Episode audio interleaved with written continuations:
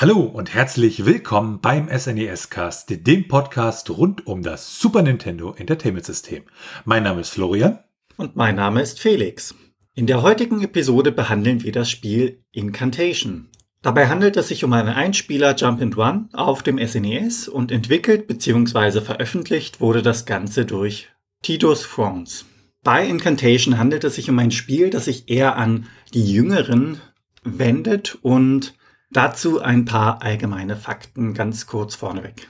Genau, und ähm, das merkt man dem Spiel auch an, dass es äh, für Jüngere ist. Also die offizielle Altersempfehlung des Spiels ist ab 0 Jahre. Ja, Medienpädagogen empfehlen ja so eine Annäherung an, an Spielkonsolen PC so mit vier bis sechs Jahren und einem entsprechenden auch Zeitlimit dazu. Also dass das Kind dann nicht komplett nur vor dem Bildschirm hockt und dass man auch ähm, ja dabei sein sollte, wenn man das Kind daran führt, ne? Und solche Geschichten. Und ähm, hauptsächlich auch deshalb einmal, um dem Kind halt eventuell Sachen zu erklären und auch, weil ähm, ja durch man sozusagen durch die Spiele am Anfang doch ja so eine dauerhafte Unter- und auch plötzlich wieder Überforderung hat und das dann für das Kind doch sehr frustrierend sein kann und man da entsprechend drauf reagieren muss. Und man merkt dem Spiel äh, Incantation auch an, dass es da ja wirklich für Jüngere gemacht ist, weil halt ja Sachen, die so generell sein sollten, das Spiel relativ einfach ist, die Mechaniken relativ einfach sind und ähm, also man als Erwachsener da dann auch merkt, dass das doch recht simpel gehalten ist, aber für Kinder das an der Stelle dann wesentlich besser ist. Aber das nur ganz kurz zum Hintergrund und damit kommen wir dann zur Geschichte.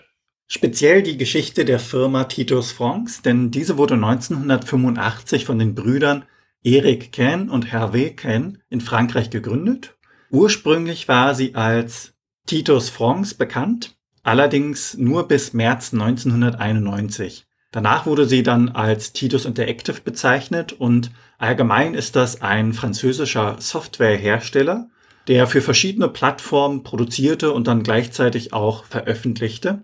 Der Hauptsitz befand sich in Großraum Paris und die Firma hatte auch ein Maskottchen, einen kleinen Fuchs, Interessanterweise war dies auch die Titelfigur vom gleichnamigen Spiel, also Titus der Fuchs. Das ist ein kleines Jump-and-Run-Spiel gewesen.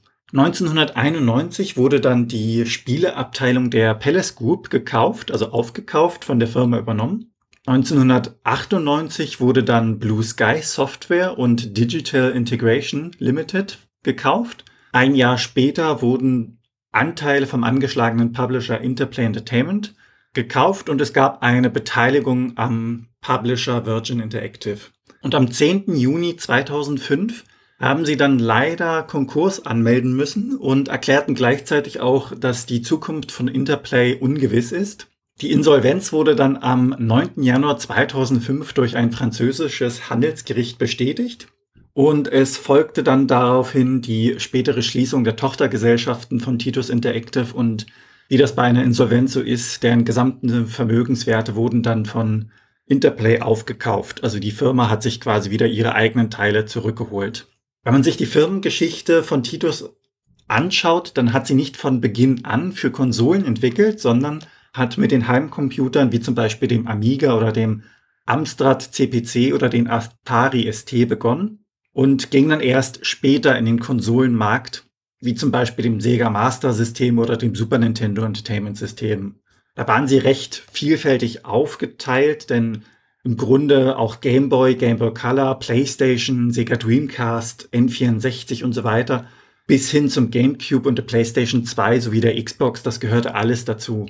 Ein paar Spiele kennt man vielleicht, denn es gab wirklich Spiele, die sehr, sehr positiv aufgenommen worden sind wie zum Beispiel die Spiele Automobili Lamborghini und Virtual Chess 64. Allerdings gab es auch die andere Seite, wo es eins, zwei Spiele gab, die wirklich sehr schlecht bewertet worden sind. Das war zum Beispiel das Spiel Superman für das N64.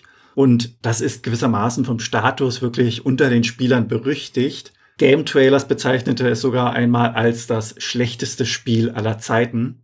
Die Geschichte der Spiele ist also recht durchwachsen und polarisiert auch mitunter. Schauen wir uns als nächstes das Spiel an sich an. Ja, zur Geschichte des Spiels gibt es leider wenig Informationen. Das Spiel erschien ja in der Spätzeit des Super Nintendos 1996 Und auch zum Entwicklungsteam ist leider relativ wenig beziehungsweise fast gar nichts bekannt.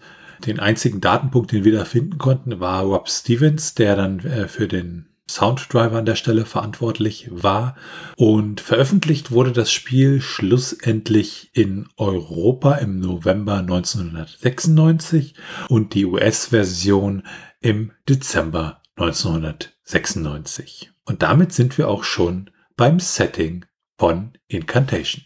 Ja, beim Setting ist es so, man lebt an einem Ort voller Harmonie, der wird Magic Kingdom genannt.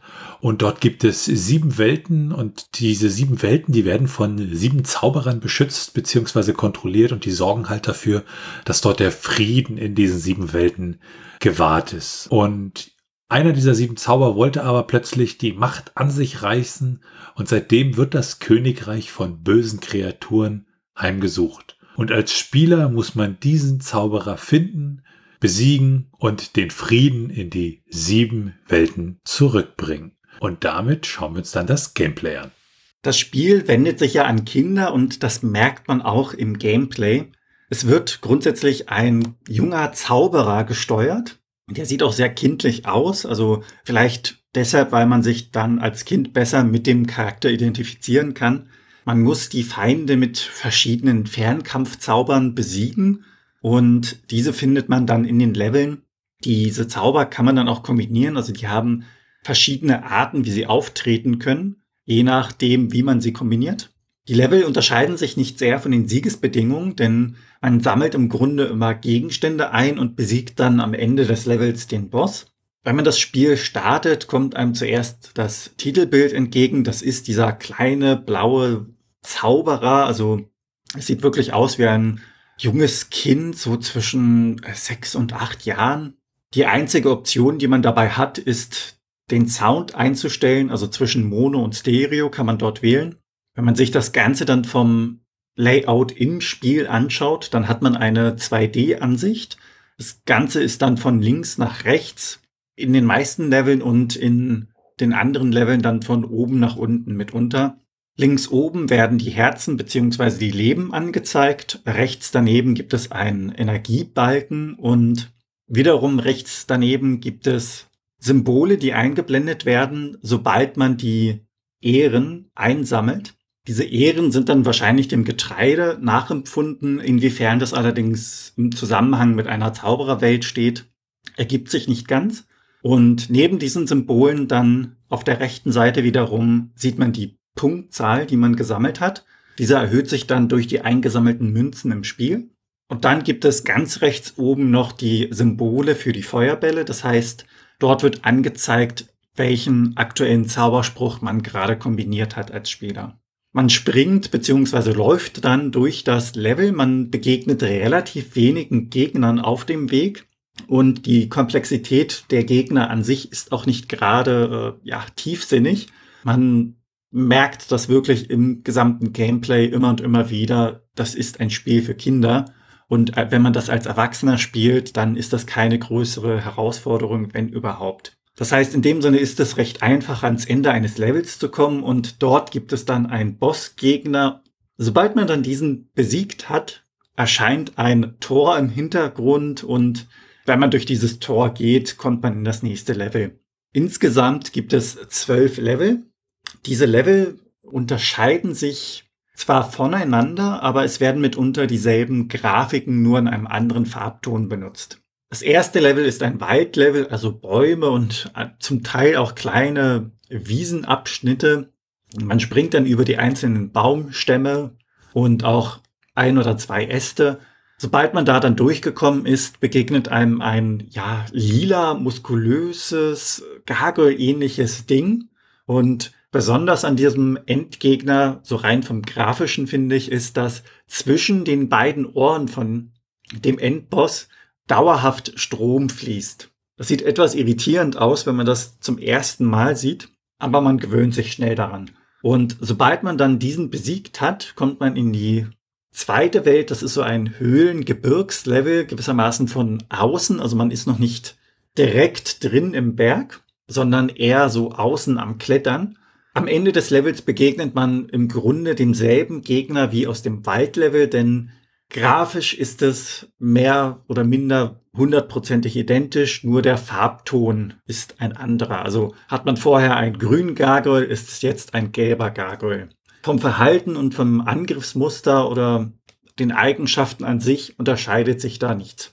Man geht dann weiter in die Höhle und dort begegnet man dann am Ende des Levels einer Mischung aus Wespe, also vom Stachel beziehungsweise vom Körperbau sieht das so aus und der andere Teil ist so Richtung Beine einer Ameise nachempfunden. Da ändert sich dann auch ein wenig im Vergleich zu den ersten beiden Leveln das Angriffsmuster, denn hier fallen zusätzlich noch Stalaktiten von der Decke nach unten. Im vierten und im fünften Level ist es leider so, diese spielen auch in der Höhle und die Endgegner sind im Grunde wie bei den ersten beiden Leveln wieder identisch gewählt. Das heißt, man hat diese Mischung aus Wespe und Ameise nur in anderen Farben. Schade ist dabei wirklich, dass sich, wie gesagt, die Muster, also die Angriffsmuster und die Eigenschaften des Endgegners nicht unterscheiden. Also man kämpft wirklich dreimal gegen dasselbe Monster, nur in einer anderen Farbe. Vermutlich wurden diese Endbosse dann so gewählt, dass sie gleich sind, um den Kindern einfach ein Erfolgserlebnis zu geben und sie nicht zu überfordern. Am sechsten Level bekommt man dann eine Eigenschaft hinzu, denn es handelt sich hierbei um die Sumpflandschaft, in der man tauchen kann. Sobald man mit der Figur unter Wasser ist, wird ein Sauerstoffbalken eingeblendet und dieser geht dann nach und nach zu Neige. Das heißt, man muss darauf achten, dass man wirklich in regelmäßigen Abständen wieder an die Wasseroberfläche kommt, um Luft zu holen. Allerdings ist dies auch wirklich von der Zeit her großzügig bemessen. Hier haben wir wieder dasselbe Phänomen im sechsten, im siebten und im achten Level. Das sind alles Sumpflandschaften und der Endboss ist in dem Sinne ein gelber Frosch. Im neunten Level befindet man sich dann wieder im Gebirge. Ähnlich wie im zweiten Level gibt es dann wieder ähnliche Gegner und hier ist allerdings ein kleiner Unterschied zu merken, denn die Gegner, die über einem sitzen, haben Steine, die sie immer auch herunterwerfen, allerdings nicht gezielt. Die Steine an sich fliegen immer von oben nach unten senkrecht. Sobald man das Gebirge geschafft hat, kommt man in das zehnte und elfte Level. Das zehnte und das elfte Level sind ein Dorf beziehungsweise einer recht kleinen Stadt nachempfunden, so mittelaltermäßig gezeichnet und der Endboss im neunten, zehnten und elften Level ist ein fliegender Gremlin. Dieser wirft gefüllte blaue Stoffsäckchen auf den Gegner, während er immer von links nach rechts hin und her schwebt. Im zwölften und letzten Level, das ist ein Dungeon beziehungsweise so eine Burg. Dort trifft man dann auf den Endboss aller Endbosse. Das ist ein größerer Gremlin, also ein gewissermaßen Ork in Rüstung, also gewissermaßen der böse Zauberer in Orkform. Und dieser lässt Maden herunterpurzeln Entscheidend dabei ist, dass dieser Boss eine zweite Phase hat. Das heißt, wenn man ihn eine gewisse Anzahl an Lebenspunkte heruntergehauen hat, dann wechselt er von der ersten in seine zweite Phase und feuert dann zu seinen Seiten Feuerbälle nach links als auch nach rechts. Zum Ende eines Levels wirft dann der kleine Zauberer immer seinen Hut weg, bekommt mitunter auch ein Leben und wie ich finde, sehr sympathisch hält er dann dem Spieler quasi die Hand entgegen und streckt den Daumen nach oben, so nach dem Motto, hey, das hast du gut gemacht und ich freue mich gerade sehr darüber. Allgemein trifft man in den Leveln auf kleinere Gegner, die allerdings nicht wirklich in Gruppen vorkommen, sondern meistens immer einzeln vorhanden sind und das kann dann der wirbelnde Tornado sein, ein kleiner grüner Goblin oder ein roter Drache. Mitunter gibt es auch Blumen, die dann mit Feuerbällen schießen. Und die Gegner an sich sind auch eher passiv. Das heißt, sie hüpfen nur hoch und runter oder von links nach rechts, schießen ab und zu mal, aber das Ausweichen in dem Sinne ist recht einfach gehalten. Selbiges gilt auch für die Endgegner. Diese hüpfen in dem Sinne einfach nur hoch in einen Bogen von links nach rechts, und mehr Variationen in deren Bewegungsmuster gibt es eigentlich nicht. Im Spiel selbst hat man diverse Gegenstände, unter anderem die Münzen, die man finden kann. Diese bringen einen Punkt und schafft es der Spieler 100 Punkte zu bekommen, dann gibt es ein extra Leben als Belohnung. Beutel bringen dabei zwei Punkte, Schmuck, den man finden kann, bringt drei Punkte, die Harfe bringt vier Punkte und ein ja, ballartiges Ding, was ich nicht wirklich im Spiel oder im Handbuch identifizieren konnte, bringt zehn Punkte. Meine Vermutung liegt dabei, dass das so eine Art Kristallkugel im Setting ist. Allerdings gibt es auch eine Art Kristallkugel, die einen Spieler dann ermöglicht, sich in geheime Räume zu teleportieren, um dort noch den einen oder anderen Gegenstand zu finden. In jedem Level gibt es eine Schweinsfigur, also so ein Pfahl, der einem Schwein nachempfunden ist und dort liefert man dann seine gesammelten Ehren ab, um weitere Punkte zu bekommen. Seine Zaubersprüche im Spiel bekommt man durch die platzierten Truhen in den jeweiligen Level. Je nachdem, was man findet und wie man es kombiniert, bekommt man dann unterschiedliche Zaubersprüche heraus. Wenn man dann ganz zum Schluss alle zwölf Level und den Endboss besiegt hat, gibt es in dem Sinne eigentlich keine Credits, sondern nur ein Abschlussbildschirm. Und damit schauen wir uns die Steuerung an. Mit der Starttaste kann man am Anfang ähm, ja das Spiel starten, indem ich halt auswähle, ob ich Mono- oder Stereo-Sound haben möchte. Und im Spiel selbst kann ich dann mit der Y-Taste meine Zaubersprüche ja von mir geben. Und die A-Taste kann ich benutzen, um zu schneller zu rennen.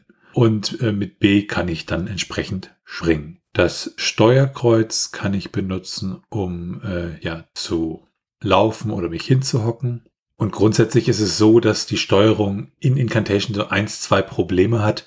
So ist es zum Beispiel so, wenn man das Steuerkreuz loslässt, dass der Zauberer dann nicht sofort stehen bleibt. Das kann halt dazu führen, dass man dann ja ab und zu mal in Gegner rennt oder von der Plattform fällt. Ja, und das macht die Steuerung grundsätzlich in dem Spiel so ein bisschen kompliziert, beziehungsweise schwierig. Damit gucken wir uns den Grafik und den Sound an.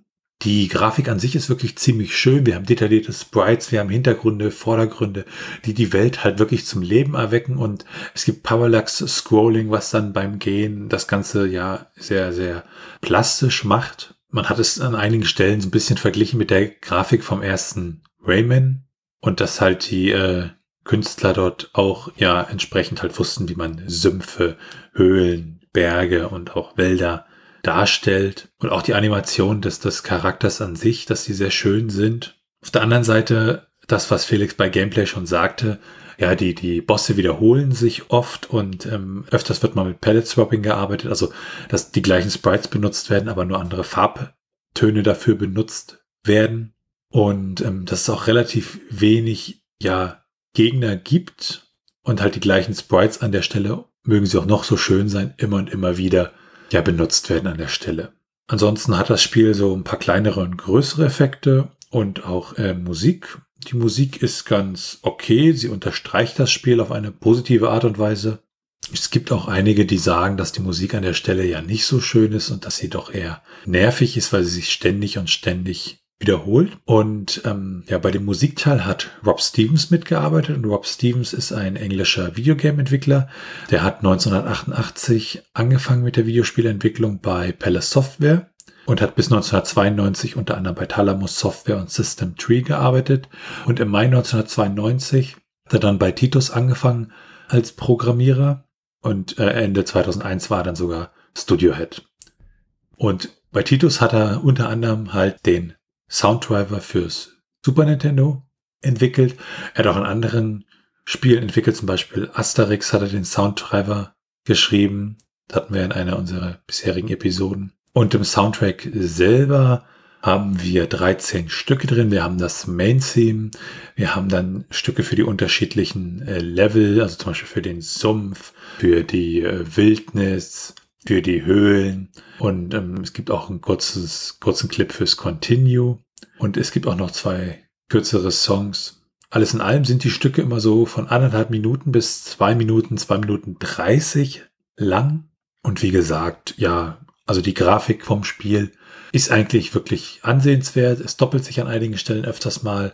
Die Musik unterstreicht das, ähm, gewinnt jetzt aber dafür wahrscheinlich auch keinen Preis an der Stelle. Ja, es ist ein Kinderspiel, aber trotz allem gibt es da eins, zwei Sachen zur Strategie von Incantation zu sagen. Ja, dadurch, dass es ein Kinderspiel zumindest für Erwachsene gewissermaßen ist, da durchzukommen, gibt es eigentlich auch nicht wirklich viel zu sagen.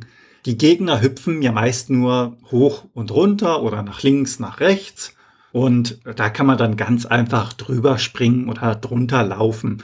Das Tempo, wie sie springen, ist auch recht einfach und die Art und Weise vom Rhythmus, wie sie springen, unterscheidet sich ja auch nicht. Das heißt, man kann da wirklich mitzählen und weiß ganz genau, eins, zwei, drei, jetzt springt der, eins, zwei, drei, jetzt springt er schon wieder, wann man genau loslaufen muss und ähnliches. Auch die Strategie, wie man an ein Monster rangehen muss, unterscheidet sich wirklich nur minimal. Das heißt, man hat dreimal denselben Gegner, dreimal dasselbe Verhaltensmuster, also kann man auch dreimal draufschießen auf dieselbe Art und Weise, wie man es bei den anderen getan hat. Interessant ist, dass die Zauber, wie gesagt, nur paarweise funktionieren und da kommt es wirklich auf die Reihenfolge an, wie man diese kombiniert. Wenn man Kristall und Kristall miteinander kombiniert, diese findet man ja dann in den Truhen, dann hat man den dualen Helixschuss.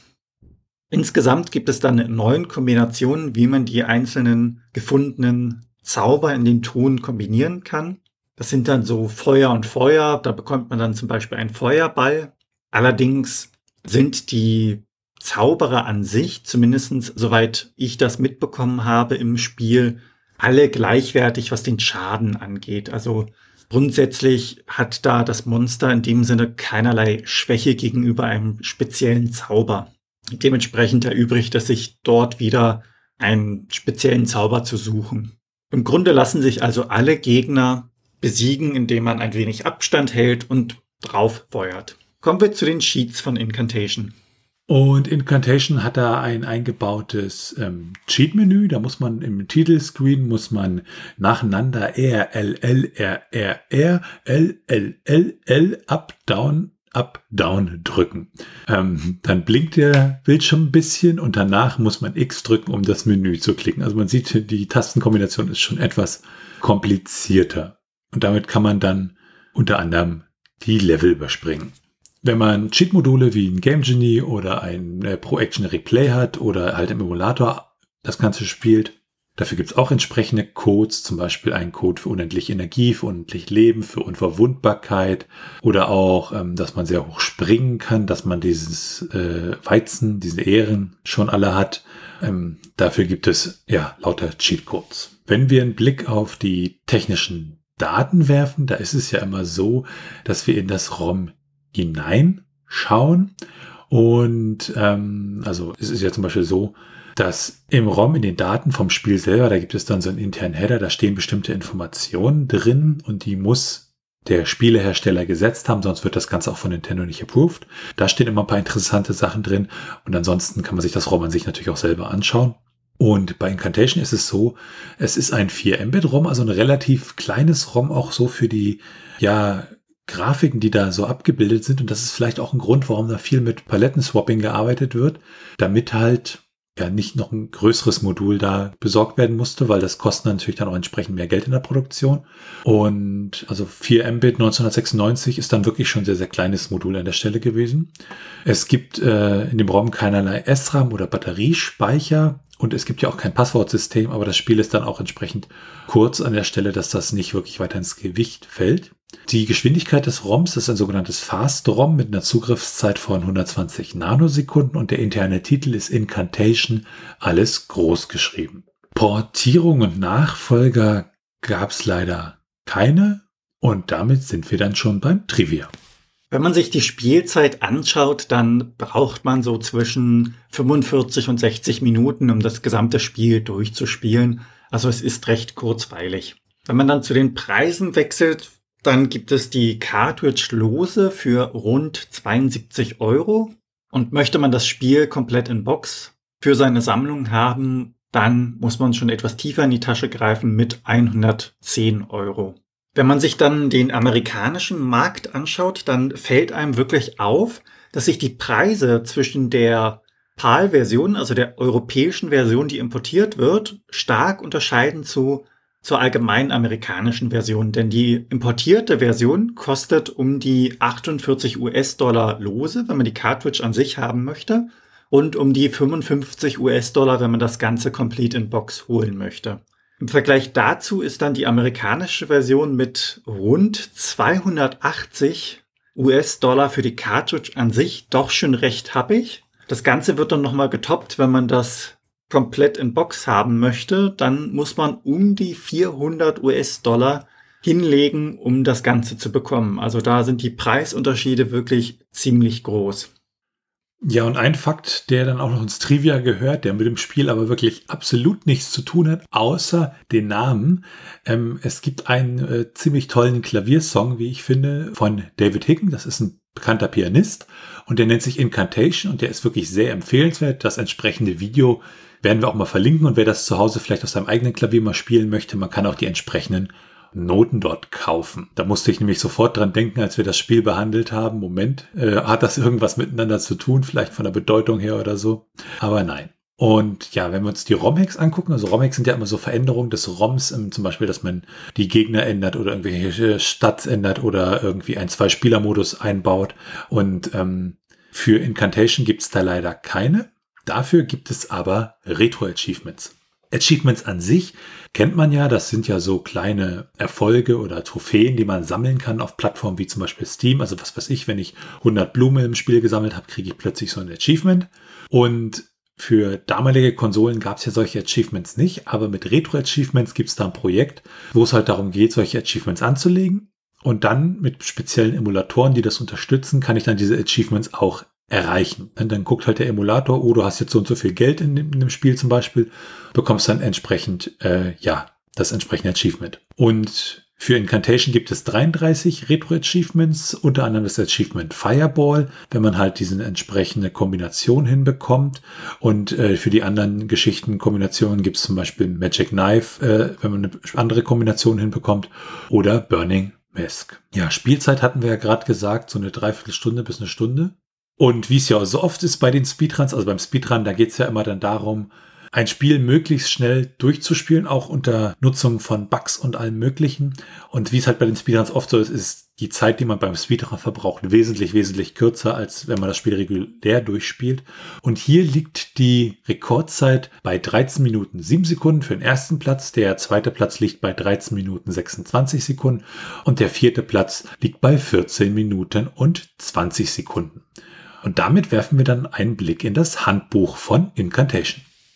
Wenn man sich das Cover vom Handbuch anschaut, dann sieht man dort diesen kleinen Jungen, der so eine blaue Zaubererrobe anhat und er hält seinen Zauberstab mit der Kristallkugel. Also das ist so ein Holzstab, wo vorne wirklich die Kristallkugel angebracht ist, in der Hand und im Hintergrund sieht man dann den Himmel beziehungsweise den Sonnenuntergang.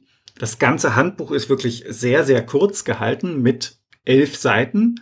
Es fällt auf, dass es vermutlich, weil es so kurz ist, auch kein Inhaltsverzeichnis hat. Und unterteilt wird das Ganze dann in die Hintergrundgeschichte und das Spielziel. Die Steuerung wird kurz erwähnt. Die Gegenstände, die man finden kann, werden sehr kurz erklärt. Und es gibt ein beziehungsweise zwei Sätze, die man gewissermaßen als Spieletipps interpretieren kann.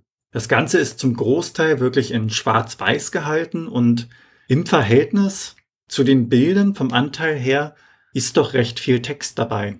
Es fällt ein wenig auf, dass die Überschriften mitunter rot hervorgehoben sind, weil das mehr oder minder der einzige Farbklecks im Handbuch ist. Und zum Schluss gibt es dann die Standardgarantie und Seiten für die Notizen. Wie sieht denn das bei dir aus, Felix, bei diesen Notizseiten? Wenn du da jetzt ein aktuelles Spiel kaufen würdest und du hättest da so ein Handbuch mit Notizen, würdest du da was reinschreiben?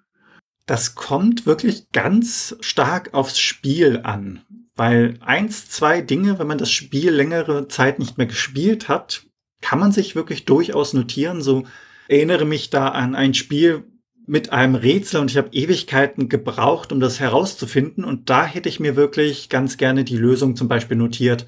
In dem Spiel jetzt Incantation könnte ich mir zum Beispiel vorstellen, dass man sich die Kombination der unterschiedlichen Zaubersprüche zum Beispiel notieren kann. Aber ansonsten glaube, das wird relativ selten benutzt. Ja, also ich habe da auch immer so ein Problem damit, in, in, in Bücher hineinzuschreiben an der Stelle. Und damit kommen wir zu den Bewertungen.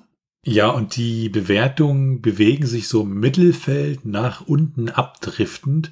Also wir haben da zum Beispiel eine Bewertung von der Megafund, die hat im November 1996 67 Punkte vergeben und hat gesagt, Ihr jagt durch die zwölf verschiedenen Levels und sucht dabei jeweils nach den drei Weizenähren, um den Durchgang zur nächsten Bewusstseinsebene öffnen zu können. Dabei findet ihr Geld, das sind sozusagen eure Punkte, und erlernt neue und härtere Zaubersprüche. Natürlich versuchen Horden von bösartigen Viechern euren gloriosen Rettungsfeldzug zu stoppen. Die Total aus Deutschland hat im Dezember 1996 65 Punkte vergeben und hat gesagt, trotz guter, wenn auch verstaubter Ansätze schafft es Incantation nur knapp über das Mittelmaß. Die zwölf Level ähneln sich sehr und erfordern wenig Können, um sie zu meistern. Danach verfliegt das Interesse, die Welt zu retten, fast völlig. Dennoch wird Smira bei den etwas jüngeren Semestern unter euch bestimmt auf einige Freunde treffen. Next Game hat im August 2010 60 Punkte vergeben und hat gesagt, braucht das Spiel eine Daseinsberechtigung? Bestimmt hat es Anno 1996 sicher ein paar Käufer gefunden. Aber selbst Retro-Sammler, die schon viele Jump-and-Shoot-Perlen in ihrer Sammlung besitzen, brauchen Incantation nicht wirklich. Seht ihr das Game gut erhalten für ein paar Euros auf dem Flohmarkt? Kauft es. Und wenn es euch doch nicht gefällt, völkert es bei eBay unter der Rubrik Seltenes Sammlerstück für 200 Flocken. Sollte sich dann ein Käufer finden, hätte das Spiel eine Daseinsberechtigung. Die Power Unlimited hat im Mai 1997 43 Punkte vergeben und sie haben gesagt, dass das Spiel zu teuer ist, um es einfach so jemandem zu schenken und dass es sich höchstens für, ja, Süchtige eignet, die halt Plattformer über alles lieben. Die schlechteste Bewertung, die wir gefunden haben, ist von der Game Pro aus dem Februar 1997 und die haben gesagt, bei 40 Punkten, die sie vergeben haben, The sound effects and weak music at little and the graphics are cartoony. We need new 16-bit titles, but Incantation isn't one you remember long.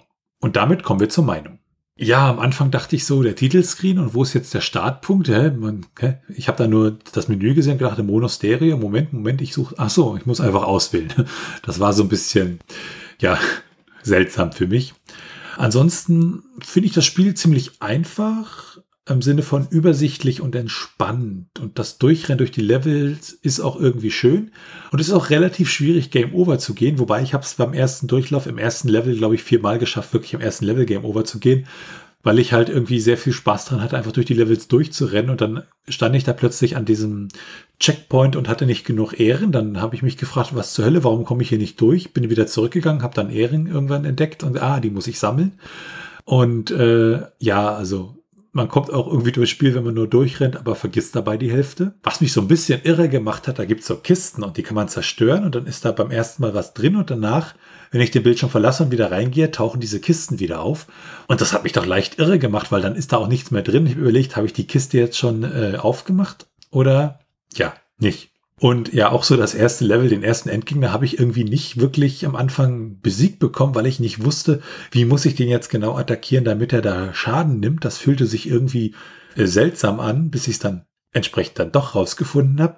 Und was bei den Endgegnern mir wirklich im Gedächtnis geblieben ist, ist dieser muskulöse Frosch, der dann äh, ja in den Sumpfleveln kommt. Also der sieht einfach von der Grafik her sehr, ja, ich weiß nicht, irgendwie witzig äh, aus. Das hat mir sehr gefallen.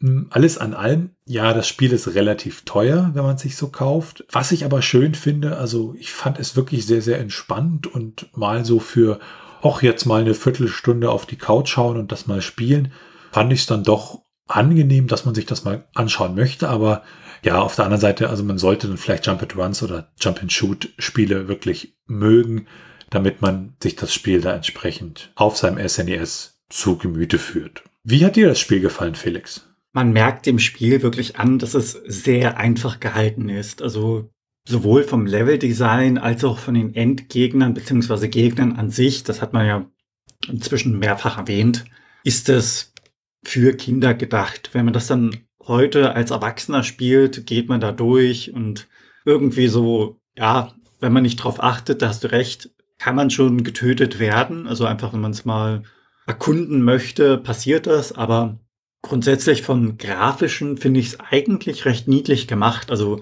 das ist schon ein schöner Stil. Was mich ein wenig irritiert hat, ist, dass die Titelfigur sowohl im Handbuch als auch auf dem Cover, äh, beziehungsweise dem Titelbild an sich, blond gefärbt ist und wenn man dann in das Spiel reingeht, hat sie plötzlich so einen Braunton. Also ich weiß nicht, ob das ein Fehler im Spiel ist oder ob das so gewollt war. Und gab auch so eins, zwei andere Punkte, wo ich überlegt habe, hm, die mich so ein bisschen zum Stutzen gebracht haben. Zum einen war da diese Szene, also wenn man wirklich mit dem Zauberer, also mit seiner Spielfigur in dem Sinne im Spiel ist, dann sieht das mitunter so aus, als würde er den Zauberstab wie so ein Maschinengewehr anlegen und dann schießen. Also das hat mich dann stark an Kinderspiele erinnert, wenn man so irgendwie mit dem Stock rumrennt und dann Puff, du bist tot spielt. Und was so ein bisschen verstörend war, finde ich, war das Höhlenlevel. Also das Höhlenlevel, da sind die Höhlen an sich so Schädel, so verzerrte Schädel, so Geister, wenn man das möchte.